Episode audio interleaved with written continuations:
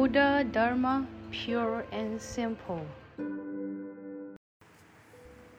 To live life by overcoming the difficulties and challenges that arise, to face death without being disheartened by the sadness or sorrow, transcending birth and death.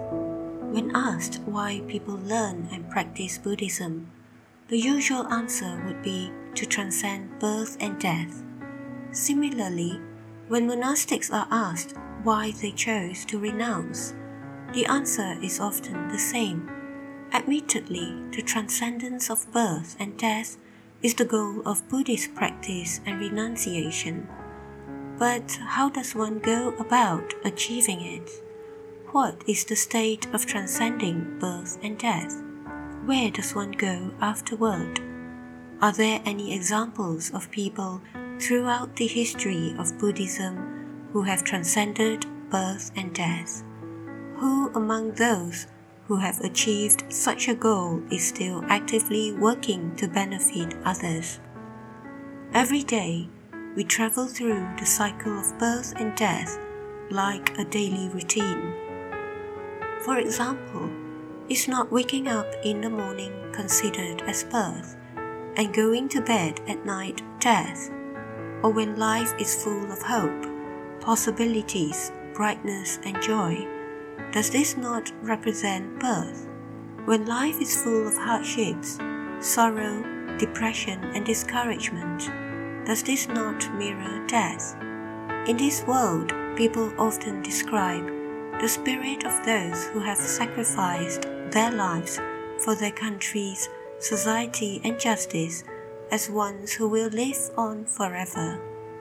On the other hand, those who provide utterly zero contribution to society, but expect to be waited on hand and foot, and even resort to illegal acts to achieve their personal gains are said to be as good as dead. Birth and death are two sides of the same coin. Sometimes being alive does not mean that this life is active, and sometimes having died does not mean that this life is dead. According to modern scientific research, cells within the body are in a state of constant renewal. While some parts of the body can complete the cycle of renewal in seven days, it is said that the body takes seven years to be fully renewed. Is this not a cycle of birth and death? In Buddhism, Birth and death can be divided into two kinds. First, segmentary birth and death by karmic force, and second, transformational birth and death of arhats and bodhisattvas. If the latter was emphasized, people would still live within a continuous flux of emotions, and yet each stage of progress and purification of one's practice can be said to be segmentary birth and death. I find the phrase to transcend birth and death rather unsettling. For novice monks new to Buddhist practice, to be immediately taught to follow the traditional aspiration of transcending birth and death, is this even possible if they have not even learned the comportments and ways to properly conduct themselves in daily life? How can they transcend birth death without first mastering the meaning of life? This is truly backward. Hence, I once wrote about the importance of putting life before death, to encourage Buddhists to first resolve their problems in real life before emphasizing spiritual cultivation. Only then can the afflictions of birth and death be successfully lessened. However, some conservative Buddhists are unable to accept my views, for they believe that discussing topics apart from transcending birth and death are deviant teachings. However, how can one cultivate and accumulate merits to transcend birth and death if one does not even learn to properly eat, wear clothes, live life, and interact with people? A few decades ago, 20 young men who were living at Pumen Temple in Taipei had just renounced under me. The next day, a benefactor requested the presence of monastics for a funeral chanting service for one of their family members. So I told the newly ordained novices, We are going to chant for the deceased. This is a chance for us to form good affinities.